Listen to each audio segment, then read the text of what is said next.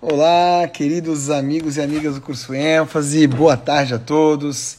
Eric Navarro aqui falando com vocês. Hoje eu fui abandonado pelo Paulo Lepore, né? Me deixou aqui sozinho. Aumenta a responsabilidade. Hoje é aquele dia bacana que a gente começa a semana, fala um pouquinho sobre os números né, e sobre as novidades que nós temos em relação à pandemia e depois tenta trazer alguma coisa útil, alguma coisa bacana, alguma coisa que você possa usar e que possa ser útil para você nesse momento de pandemia, nesse momento em que o mundo está mudando né, de cabeça para baixo, mas que a gente tem certeza que pode aproveitar para sairmos dessa loucura toda muito melhor do que nós entramos, não é verdade? Galera já está entrando aqui, ó. Tem o concurseiro determinado, tem a Isana Figueiredo, tem a Júlia que está sempre com a gente, tem a Índia admirando, Marcelo Albuquerque, o projeto Magis é, IMP, é, a Regina Brandão, já tem uma galera, o Cristiano entrou agora, Stephanie, muita gente que está sempre acompanhando a gente, né? Tá toda semana aqui conosco. É uma grande alegria estar com vocês um, no dia de hoje. Eu vou dar aqui o, o, o outline, né, o resumo uh, das coisas que, que nós vamos fazer, que nós vamos falar aqui no dia de hoje, pessoal. Eu estava fazendo as contas uh, e eu reparei o seguinte, que eu já tô no... É, no, é verdade, projeto, não, não, não concorre com o cronograma de estudos, né? Sim, porque nós temos um cronograma de estudos na nossa plataforma do curso ênfase. Mas eu estava eu tava reparando, pessoal, fazendo a conta, é, eu estou entrando na sexta semana de quarentena, né? É, e se você começou a quarentena rápido, que seria ali da segunda para a terceira semana é, de março, você também está aí na sexta semana. Na pior das hipóteses, você está na quinta ou na quarta. E eu tenho falado com as pessoas, né? eu tenho eh, contactado muita gente uh, e eu vejo que as pessoas estão precisando cada vez mais de apoio, né? cada vez mais de ferramentas para lidar com a pandemia. Então, hoje, o que eu vou fazer é o seguinte: eu não sei se vocês sabem, né? Mas o curso ênfase, a holding ênfase, ela tem duas empresas. Tem o curso ênfase, que prepara vocês para passar nos concursos públicos mais difíceis do Brasil, e tem o Instituto New Law, que é uma outra empresa, da qual eu sou um dos uh, cofundadores, uh, que tem o objetivo de impactar e mudar o direito no Brasil para que ele seja um direito mais efetivo e que colabore mais para o aumento do bem-estar social do que ele existe hoje. Uh, e no New Law a gente tem professores estrangeiros, a gente tem professores que não são juristas, né, que unem competências, tem cientistas, neurocientistas. Uh, e recentemente a gente recebeu lá um dos principais psicólogos do Brasil e ele trouxe para gente as quatro fases mentais da quarentena. As coisas boas, as coisas ruins e como que a gente sai disso. Ele ficou uma hora conversando lá com o pessoal uh, e o que eu resolvi fazer hoje foi um resumo disso trazendo um pouco para nossa realidade aqui do ênfase, que é a realidade de quem presta concurso público. Né? Uh, entrou aqui a, a, a, Isana e perguntou como é que eu faço para ver o cronograma de estudos. Isana, se você é aluna do curso ênfase, você vai lá na nossa plataforma e procura o planner. Né? O planner vai trazer o que, que você tem que estudar dia a dia, de segunda a sexta, de manhã e de tarde, lá tudo bonitinho, organizando o seu estudo, tá certo? É isso que a gente faz aqui no curso ênfase. A gente organiza o seu estudo. Entrou a Daniela, entrou o Tadeu, entrou o Jonas e acho que a gente já pode começar a falar as coisas importantes, né? Pedindo desculpa pelo atraso, porque alguém lá do curso ênfase me deslogou, tá certo? Me deslogou, trocou a senha e não me avisou. Aí eu fiquei que nem um maluco aqui procurando a senha. Aí me deram a senha, eu entrei quase cinco minutos antes. Desculpa por isso, galera. Bom, eu tô com a página aberta aqui da Universidade John Hopkins, né? Que é a que monitora uh, com mais precisão todos os casos de coronavírus no mundo. E nós temos atualmente um total de 2.424.419 casos confirmados. A liderança continua sendo dos Estados Unidos, com 760 mil. 570 casos, e veja que logo atrás vem a Espanha com 200 mil casos, né?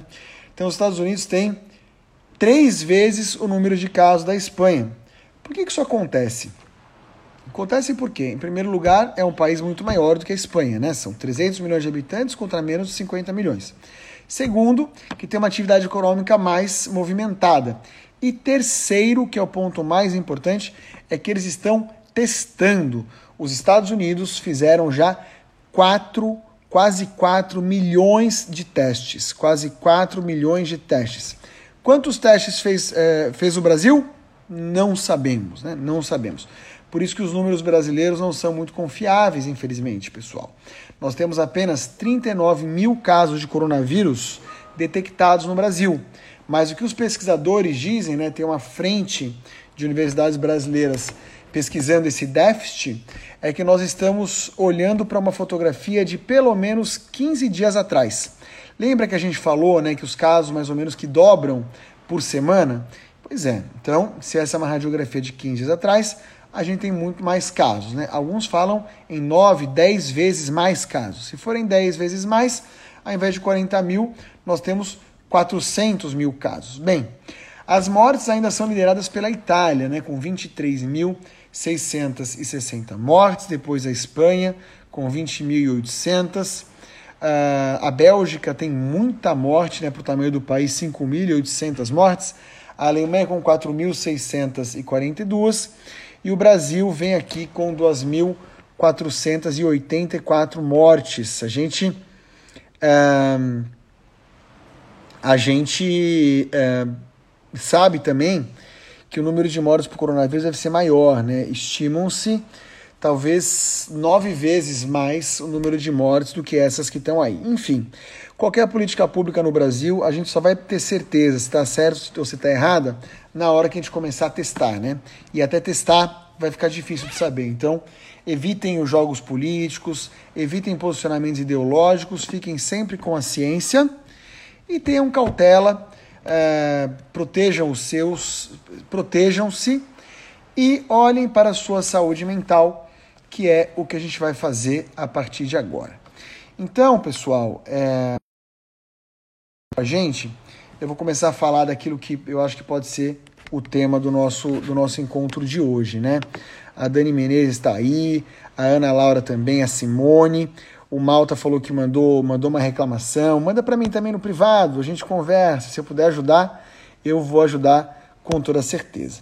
É o seguinte, galera, é, o processo de quarentena é um processo muito difícil, tá? É um processo duro é, que muda de pessoa para pessoa. No entanto, a nossa mente ela passa por quatro fases durante um período de quarentena e de uh, ameaça, né? Ameaça à nossa saúde, como esse em que nós estamos vivendo. A primeira fase é a fase da negação, a segunda fase é a fase do tédio, a terceira é a fase do silêncio e a quarta é a fase da transformação. Tá bem? Uh, eu vou até colocar aqui, o pessoal sempre me pede, né? Uh, o tema da nossa live de hoje. Então eu vou colocar aqui: saúde mental na quarentena. Saúde mental na quarentena. Eu vou fixar aqui para o pessoal que entrar. Vamos ver como é que fixa. É só ah, pronto. Saúde mental na quarentena. Se a galera que entrar vai saber do que eu estou falando, é muito precioso. Isso que eu vou falar foi dito por um dos maiores psicólogos do Brasil, lá no, no Instagram do Instituto New Law. Então nós temos quatro fases mentais durante a quarentena. Uh, nós temos negação, tédio, silêncio e transformação. A primeira coisa, é, é, então agora eu repeti, né? É negação, tédio, silêncio, transformação. A primeira coisa que vocês têm que saber é que essas fases não são necessariamente lineares. Então, eu estou numerando aqui só para dizer que são quatro. E você também não vive cada uma dessas fases de maneira estanque. Você vive pedaços. Você, é, você absorve e você vivencia é, partes dessas fases simultaneamente. O importante é você perceber onde está o seu cérebro onde está a sua mente num determinado momento, tá legal? Então, o que é a fase da negação? Normalmente essa fase aparece logo de cara. É, a fase da negação, e eu até tenho aqui um, umas anotações que eu fiz, eu vou deixar aberta aqui no, eu vou deixá-las abertas aqui no meu, no meu computador. Nessa primeira fase, que é a fase da, da negação, você tende uh, a ser tomado por um certo otimismo, tá certo? Por um certo otimismo, por achar que não é tão grave assim. Uh, você procura uh, simples ocupações. Uh, e acima de tudo, você não está ali focado profundamente no que está acontecendo.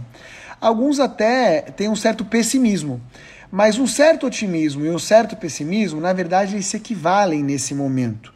Né, o, o, o Malta falou que já está no tédio, está trancado no apartamento, a gente vai chegar lá, é, fica aí. E, bem, então essa, essa é a primeira fase, é, que normalmente você acha que não é tão grave, é uma certa negação da realidade, e você às vezes acha até bacana, né? Bacana, vou ficar aqui em casa, vou curtir um pouco, vou ver Netflix, vou poder descansar um pouquinho, vai ser até bom então. Aí vem a segunda fase. A segunda fase é a fase do tédio. Tédio, gente, é, não é você ficar assim, ó, achando que o tempo não passa. Tédio é irritação, tá certo? Você tende a desaguar o tédio com irritação. Você fica drenado pelo tédio. E a, o principal problema dessa fase é a deterioração dos relacionamentos.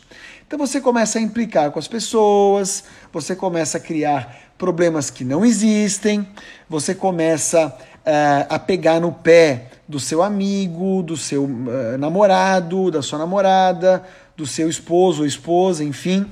Uh, você entra em guerra com a sua família, tá certo? É, isso vem de uma sensação de impotência que nós temos diante do tédio representado por essa ameaça que você finalmente percebeu que você não tem o que fazer agora. Eu nasci com tédio, diz a magistratura, a, a magistratura federal. Não, todos nós temos é, na nossa vida traços dessas personalidades, tá certo?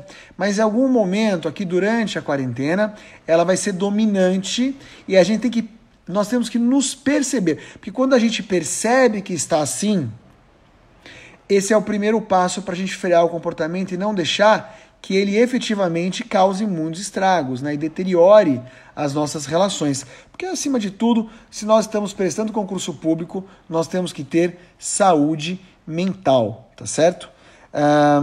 Bem, aí, pessoal, então, essa é a fase do tédio. O que fazer, né? Aqui o, o, o pessoal está perguntando, ah, e quem está sozinho ao mês? O que, que eu posso fazer, né? Então, o que fazer para sair do tédio, da fase do tédio? É nesse momento que você precisa gerar endorfina, tá certo? Evita aumentar o consumo de álcool, evita aumentar o consumo de remédios, né? E tenta você usar o seu corpo para criar a química que vai te ajudar a combater melhor essa fase ou a atravessar essa fase, né? Endorfina, endorfina. Então é aquele momento em que você precisa fazer exercícios físicos. Liga para o seu personal, entra nos blogs que os personagens têm. Tem um monte de aula gratuita bacana. Cuidado com as suas condições físicas, né? Nunca fiz nada, sempre fui sedentário conversa com o médico antes, muito importante. Mas enfim, conversando com o médico antes e tomando as devidas precauções e não fazendo loucuras, tenha bom senso, né? Faça exercício. Faça exercícios em casa. Eu estou fazendo em casa exercícios com o meu próprio corpo, dá até para correr sem sair do lugar, tá certo? Mas, de novo, né? Leve em consideração o seu estado de saúde e sempre fale com um médico. Obrigado, Everton. Obrigado, querido. Tem que correr todos os dias sozinho mesmo. Eu, eu gosto de fazer de manhã, nem sempre consigo por conta do trabalho, mas sempre que eu faço de manhã, é, parece que arrumo o meu dia todo, sabe? Eu fico tranquilo, vou dormir mais cedo, ou seja, é, evito ficar sozinho pensando bobagem. Acordo cedo, toco o meu dia, toco o meu trabalho, a coisa funciona muito bem. Então, quando você percebe a prevalência do tédio, fazer exercício gerar endorfina. A terceira fase, pessoal, é a fase mais perigosa. A terceira fase é a fase do silêncio. O que, que é a fase do silêncio? Você já entendeu a sua impotência perante a pandemia entrou em estado de reflexão. Nesse estado de reflexão é comum, é comum que você seja cometido de uma depressão branda. Ah, isso quer dizer que eu vou entrar em depressão durante a pandemia? Não é isso, né? Não estou falando da depressão química que tem que ser tratada e que possivelmente antecede a pandemia. Eu estou falando de uma depressão branda, né? É, em que você pode desenvolver pequenas paranoias, né? No sentido de criar realidades que não existem. É, eu já passei por isso. Esses dias mesmo eu estava andando assim e comecei a sentir uma formigação, um formigamento na mão. Eu fiquei preocupado. Falei, será que esse formigamento na mão é, é alguma coisa grave que vai acontecer comigo? Será que eu estou doente? Depois eu pensei assim, calma. Só um formigamento na mão tende a ser exatamente isso. Um formigamento na mão, eu sei que eu estou saudável, é, meus exames estão relativamente em dia, possivelmente não é nada. Se não passar, eu ligo para um médico amigo meu e pergunto. Obviamente passou, me distraí com outras coisas e toquei a vida.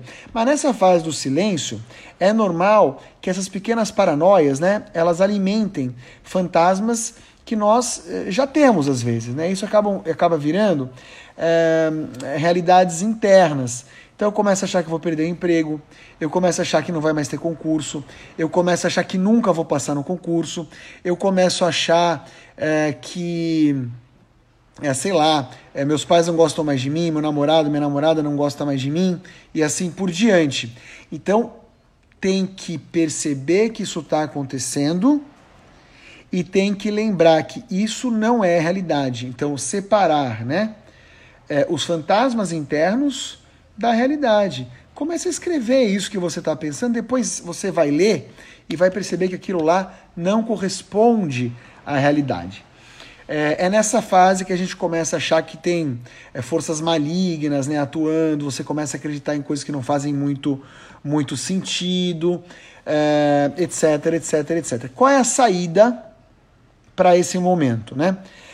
E eu, é, eu acho muito bonito. É, essa saída é muito bonita, porque é uma saída muito humana. A saída é você acessar o outro, é você se reconhecer como ser humano e acessar o humano do outro. É, quando você percebe que está tendo a sua integridade emocional ameaçada pelo seu, seu pensar, você precisa se confessar com o outro. Então, se você estiver sozinho, não tem problema nenhum liga para o seu melhor amigo e conversa com ele e fala sem medo o que você está sentindo. Ah, Eric, mas eu tenho vergonha. Não precisa ter vergonha, sabe por quê? Porque todo mundo passa pelas quatro fases, lembra?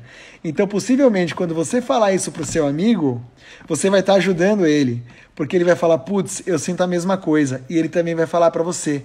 E vocês vão perceber que vocês não estão loucos, estão apenas passando por uma fase difícil que todo mundo passa no momento de quarentena como esse, tá certo?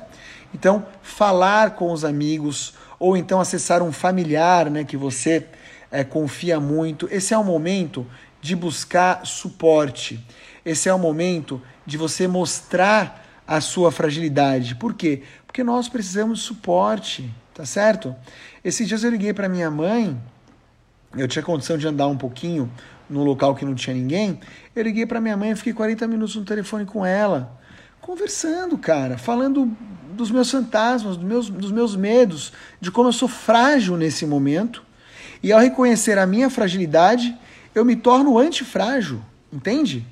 Porque eu percebo o que está acontecendo e eu busco apoio humano. No fundo, no fundo, a grande lição que vai ficar dessa quarentena toda, dessa pandemia horrorosa que a gente está atravessando, é que nós somos humanos e que nós temos que nos apoiar como humanos, tá certo?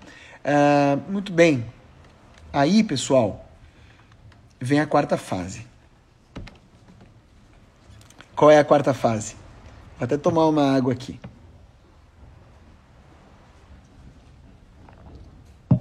A quarta fase, pessoal, é a fase do espelho e da transformação. Você passou por isso tudo. Você percebeu seus sentimentos. Você percebeu o que é paranoia e o que é realidade você sofreu solidão, você sofreu as ansiedades, você já teve a negação, você já teve a irritação e você começa com por conta da fase do silêncio a conviver mais consigo mesmo, você percebe que você tem uma identidade, né? Você olha no espelho e começa a perguntar: quem sou eu? Quem eu sou? E aí você começa a encontrar saídas para você mesmo. Saídas que não envolvem medicação, que não envolvem álcool, que não envolvem uso de entorpecentes, que não envolvem nada disso. Você percebe que a pandemia, dentro dela, está embutido um convite. Dentro do isolamento está embutido um convite. Se veja como ser humano, veja o outro como ser humano, aprenda a lidar com, os, com si mesmo, aprenda a lidar com o outro. E, e aí eu vou invocar aqui é, um filósofo existencialista chamado Jean-Paul Sartre, que dizia o seguinte: crie um sentido para a vida, crie um propósito, né? Eu já falei em outras lives de que quando eu estava estudando para concurso público, meu propósito não era ser juiz para poder ganhar bem e ter estabilidade no meu emprego. Meu propósito era utilizar o direito para melhorar a vida das pessoas. Então, esse era um propósito de vida que me ajudou a ter forças para é, sofrer as dificuldades é, e caminhar né, pelo, pelo, pela trajetória tão é, áspera que às vezes é a trajetória é, do estudante é, de direito que está prestando um concurso público. Mas, além dos grandes propósitos de vida, nós podemos criar pequenos propósitos. Pequenos propósitos. Nós podemos, inclusive, criar propósitos para a quarentena. Tem amigo meu que botou que o propósito dele na quarentena era montar uma banda com os filhos crianças. É, ele comprou pela, pelo mercado, sei lá, qualquer plataforma aí de comércio eletrônico, alguns instrumentos e eles estão é, aprendendo a tocar juntos, tá certo? Vão sair dessa é, super fortalecidos e músicos. Músicos, um, uma banda familiar, olha que coisa fantástica.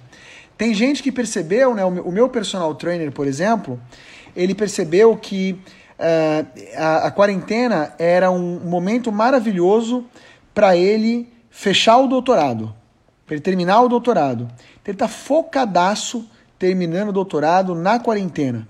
É, eu tenho outros amigos e amigas que estão fazendo a mesma coisa. Outros, né, entenderam que aquele momento era o momento que eles podiam finalmente, finalmente se disciplinar para todo dia ler alguma coisa.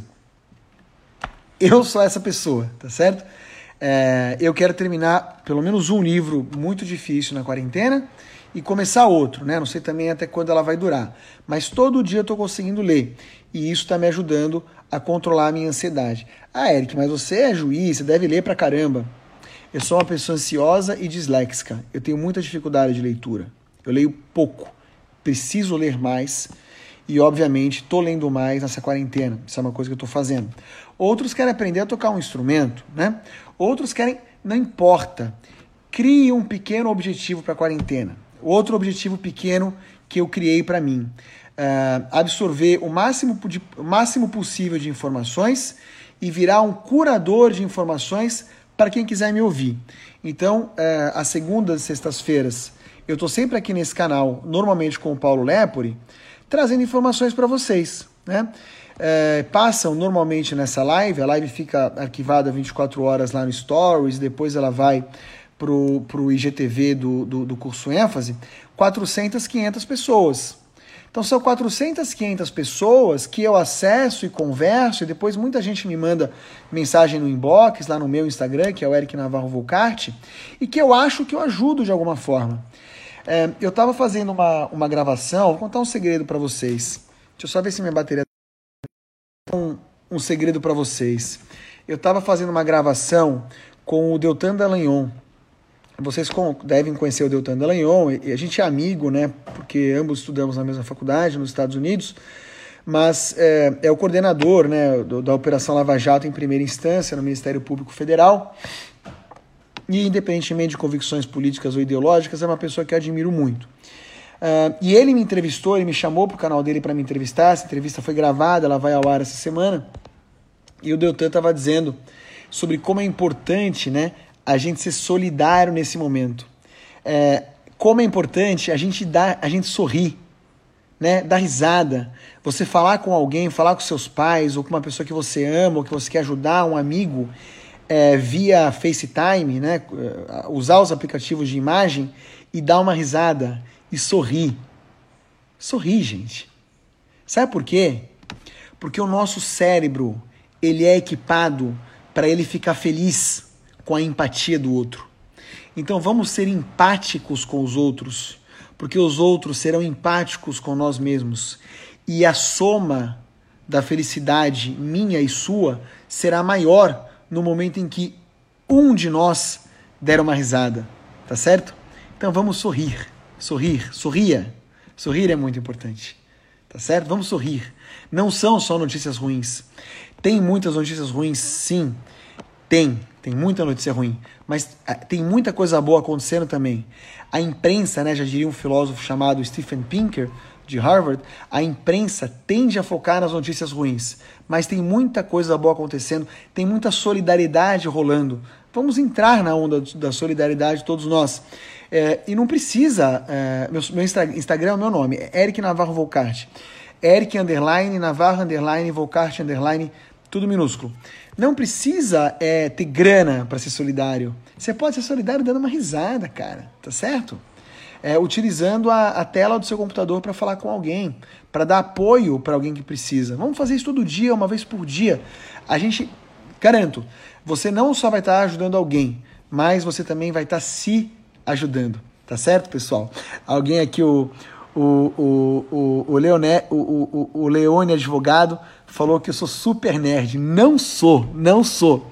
Pode acreditar que eu não sou, não sou. Eu sou uma pessoa é, é, que tem dificuldade para estudar, que tem dislexia, que foi muito mal é, na escola, que tinha média 6,4 na faculdade, mas que soube ter estratégia para estudar para o concurso e conseguir as coisas que queria, né? Por isso que eu criei o ênfase, por isso que eu criei o New Law junto com os meus amigos e a gente tenta é, é, embutir ou é, é empacotar essa trajetória, essa trajetória não, essa, essa estratégia para ensinar para o maior número de, de pessoas. Depois eu vou voltar aqui, eu vou criar outras lives, né, para contar histórias pessoais minhas, para a gente se identificar um pouco mais e para você perceber como um, como não existem super-homens, né?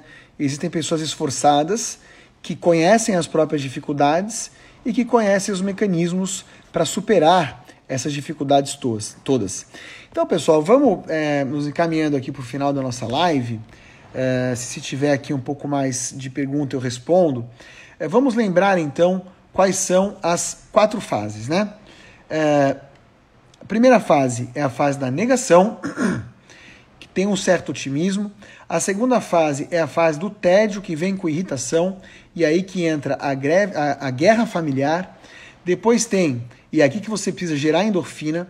É, depois tem a fase do silêncio, que pode gerar o desenvolvimento aí de algumas paranoias. É aqui que você precisa é, mostrar as suas fragilidades e conversar com o outro.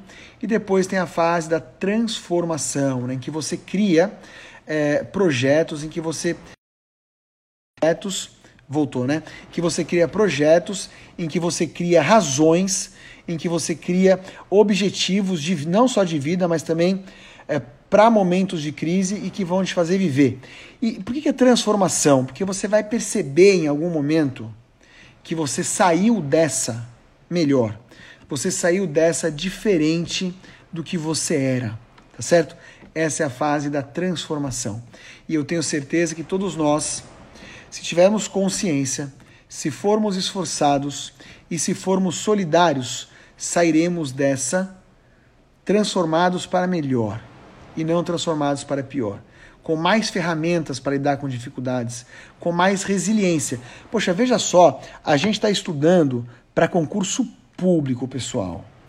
O que, que o concurseiro precisa? Ele precisa de resiliência. Propósito, resiliência e estratégia. A pandemia, né, a quarentena pode dar para a gente exatamente o que a gente precisa: propósito e resiliência. Estratégia, se você conversar com a gente aqui do curso ênfase, você vai ter estratégia, né? Faça os nossos cursos gratuitos, quem ainda não é aluno. Quem já é aluno, É, manda mensagem, conversa com a gente. A gente vira e mexe, faz uns workshops para quem é aluno nosso, em que a gente fala muito de estratégia. E principalmente, a plataforma do curso ênfase já é a materialização das estratégias que eu usei para passar no concurso, tá certo? Melhoradas por neurocientistas do aprendizado e por outras pessoas que deram muitos inputs e, obviamente, com toda a tecnologia né, que hoje existe e que a gente é, utilizou e colocou, embutiu lá na nossa plataforma. Mas é isso, é, Nascimento, resiliência e propósito. Né? É possível conciliar estudos de advocacia pública com magistratura estadual? É totalmente possível. 70% da matéria é sempre a mesma, tá certo? Obrigado, Stefani. É claro, eu vou sempre falar das minhas dificuldades, sabe? É, eu acho que as minhas dificuldades me fortalecem. O Leonardo me ajuda a decidir entre a magistratura estadual e a magistratura federal. Ué, vai para a magistratura federal, pô, é muito mais legal, sou suspeito para falar isso. É, quando vamos falar de análise econômica do direito e tomada das decisões em, ter, em tempos de pandemia. Excelente tema, né? Esse é um tema bem new law, né? Mas a gente pode fazer aqui no curso ênfase também. De repente eu chamo o Bruno Bodar para falar disso comigo. Obrigado pela dica, Luiz. É um temaço. O Bruno também, assim como eu, gosta muito de análise econômica e a gente pode falar disso sem problema nenhum. É isso, pessoal. Ah, deixa eu dar uma, uma dica para vocês.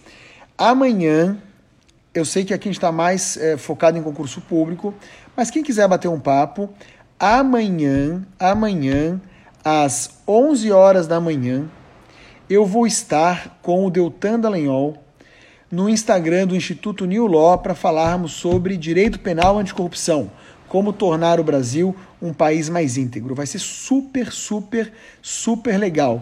É, boa tarde, Jorge. É, 53 anos, é possível passar? Tenho a menor dúvida. Conheço várias pessoas que começaram a estudar depois dos 40. Eu tive colega que entrou na magistratura com 50 anos, tá certo? Ele vinha de outras carreiras, tinha feito outras coisas, tinha o sonho de ser juiz. Então ele foi, estudou e passou.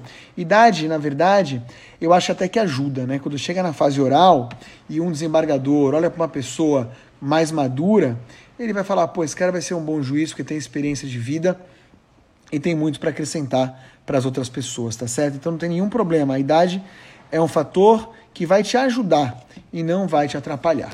Legal, pessoal? Então é isso, ó. Alguns recados. Continuamos com os nossos cursos gratuitos. Link na bio. Vai lá e se matricula quem não é aluno. Quem é aluno já tem acesso a isso tudo é, nós vamos fazer vários simulados, né? Fizemos um simulado rápido aí de 10 questões para ver se você está preparado para enfrentar a prova de juiz federal do TRF. Mas agora vai, vão vir uns simulados maiores aí para todas as carreiras, tá certo? Fica atento, fica atento que você vai poder fazer um simulado e vai poder se comparar com as outras pessoas. Isso aí é muito legal para saber onde você está. Vai ser gratuito, você se matricula, é, vai, vai seguindo a gente aqui pelo Instagram, que você vai ver em algum momento, a gente vai dizer como é que você faz para se matricular. Nossas turmas de abril ainda estão abertas para quem quiser se tornar nosso aluno. Enfim, opção não falta para estudar durante a quarentena. Tá legal, galera? Foi um prazer enorme uh, estar com vocês. Leonardo, é, olha bem aqui no nosso, no nosso Instagram, o simulado vai aparecer em breve, não fica preocupado. Concurso para procuradoria é uma boa? É sempre uma boa. Por quê? Porque tem muito, né? Você pode se candidatar para as procuradorias municipais, tem direto, elas pagam super bem, normalmente pode advogar ou faz jus a honorários e vale muito a pena. Um, tem mais gente aqui fazendo mais pergunta. TRF 1 e 3, as inscrições estão abertas. A gente vai começar a gravar as aulas muito em breve. Vamos avisar vocês, não se preocupem. Legal, pessoal, que bacana. Que bom que vocês interagiram. É, eu adoro quando vocês interagem, de verdade. Fico muito feliz. Foi um prazer estar com vocês aqui. Foi íntimo, né? Eu ainda não tinha feito uma live só eu e vocês. Eu adorei. É, adorei é, a atenção de vocês, o carinho